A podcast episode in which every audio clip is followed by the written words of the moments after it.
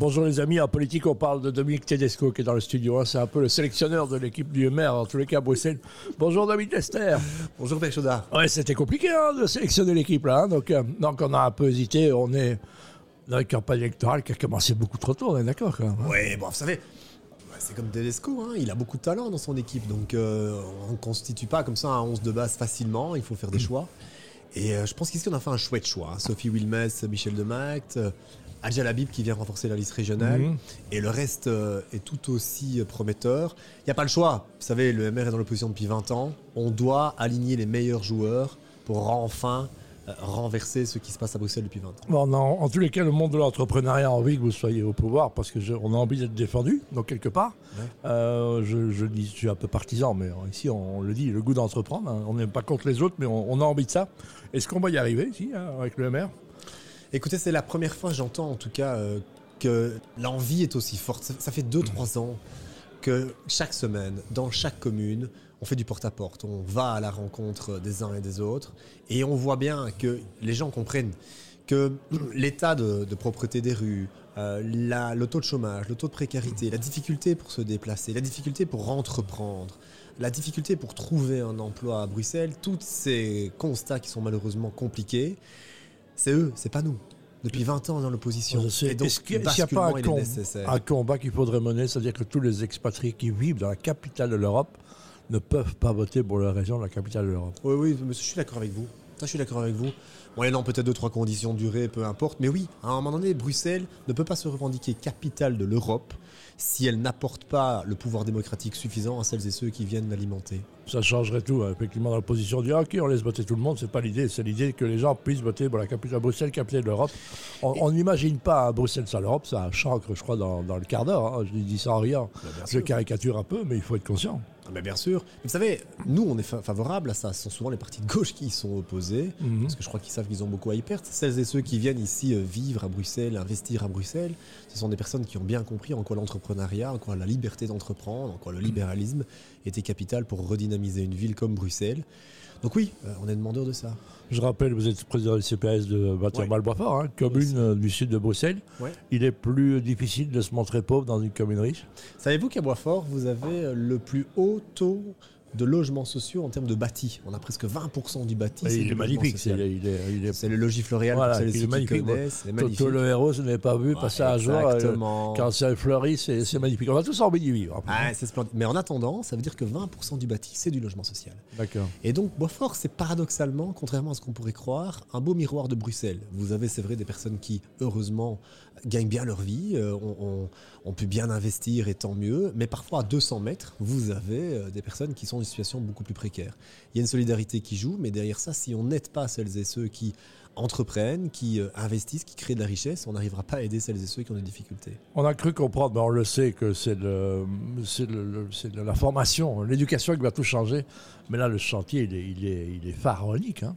Ah, il est gigantesque, peut-être deux, trois éléments. Le premier, c'est que moi, je tiens toujours à souligner celles et ceux qui lancent des écoles avec des méthodes pédagogiques peut-être un peu différentes. Parfois, ça peut paraître un peu farfelu, un peu loufoque, mais en attendant, ce sont quand même des personnes qui ont compris que il était, surtout à l'heure de l'avènement de l'intelligence artificielle, devenu complètement illogique de continuer à enseigner de la manière à laquelle on enseigne aujourd'hui. Toujours le même système en fait qu'à l'époque de Charlemagne. Et donc il faut qu'on se révolutionne et qu'on se révolutionne très vite.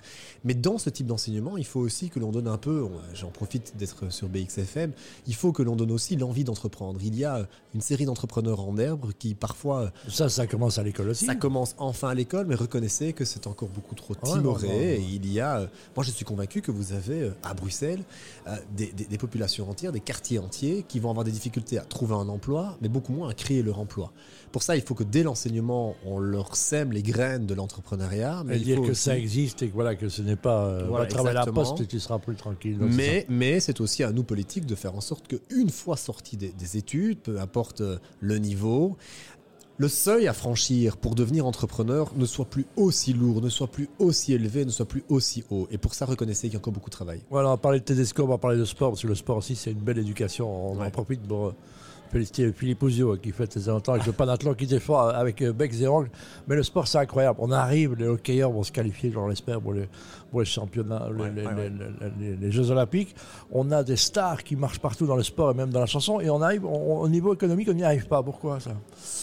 Savez, moi euh, j'étais coureur cycliste professionnel. Euh, J'ai appris ça il y a pas longtemps, euh. Pas longtemps, mais bon, j'avais pas beaucoup de talent, donc j'ai pas, j'ai pas poursuivi. À la place, j'ai fait de la politique, vous allez dire. Mais euh, pourquoi est-ce qu'on n'agit pas en économique? Vous savez, c'est un, c'est un cocktail en réalité d'éléments qui viennent freiner le développement économique. Vous avez d'abord des charges sociales, donc une, une pression fiscale qui est beaucoup trop élevée pour celles et ceux qui, qui veulent se lancer. Mhm. Moi, je peux comprendre qu'après un certain temps de développement, après un certain volume de développement, vous deviez évidemment naturellement rendre à l'État ce qu'il vous a octroyé d'une manière ou d'une autre. Mais dès le départ, quand vous lancez, je suis moi-même entrepreneur, je l'ai moi-même été depuis des années.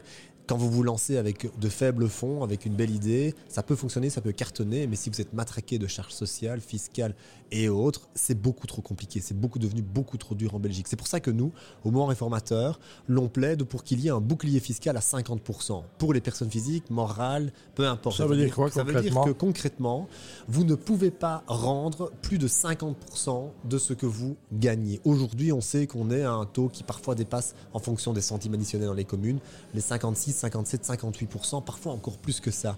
Il faut qu'il y ait ce bouclier fiscal pour dire vous ne pouvez pas rendre plus de 1 euro si vous en gagnez 2. Alors, on va terminer par ça, c'est l'exemplarité. hein. Donc euh, la gabégie, euh, la gabégie de, de notre fonctionnement est importante. Un euro sur deux qu'on gagne va à l'État, on doit s'en occuper cet euro-là. Oui, alors là pour ça, il faut aussi des, des femmes et des hommes politiques qui osent parfois prendre des décisions et qui osent évidemment euh, analyser ligne par ligne comment un budget public est, est effectué. Ouais, je vous donne la transparence, je veux dire aussi. Oui, mais je pense qu'il faut aussi des gens qui. Vous savez, je crois qu'il faut qu'en en politique, on ait des gestionnaires publics qui ne soient pas paresseux. Et je ne jette la pierre à personne, peu importe le parti, vraiment. Je vais vous donner un exemple. Ici, récemment, la, la- la secrétaire d'État euh, à- au commerce extérieur à Bruxelles a décidé de supprimer tout bonnement Et le B6 s'est beaucoup battu là-dessus. Une euh, aide, une aide de. euh, bon, alors c'était 4 millions, donc c'est pas gigantesque sur un budget ça ne représente pas grand-chose, mais c'était mais- ah, si on donne le doigt, on prend le bras. Exactement. Et pour certaines startups, c'est fondamental. Évidemment. C'est fondamental. Mais ça C'est- un signal épouvantablement le mauvais. signal est, est- est gigantesquement mauvais.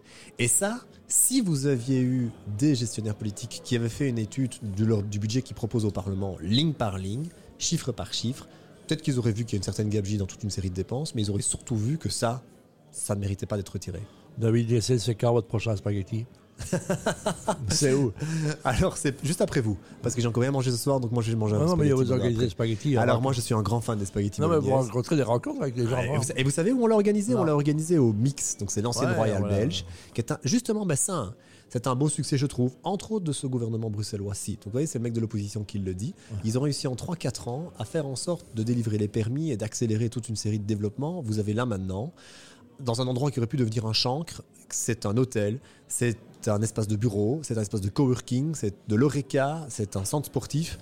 C'est magnifique. Elle aurait pu être l'ambassade des États-Unis aussi. Absolument. Donc voilà, qui est maintenant du côté de la cour Saint-Michel. J'habite à côté, donc je serai en sécurité dans quelques années. Merci David Lester. J'appelle. Spaghetti. euh, Vous suivez David Lester. C'est le, le- le- le grand mince qui a été cycliste. Il n'a plus beaucoup de cheveux. hein. Merci David. Je suis.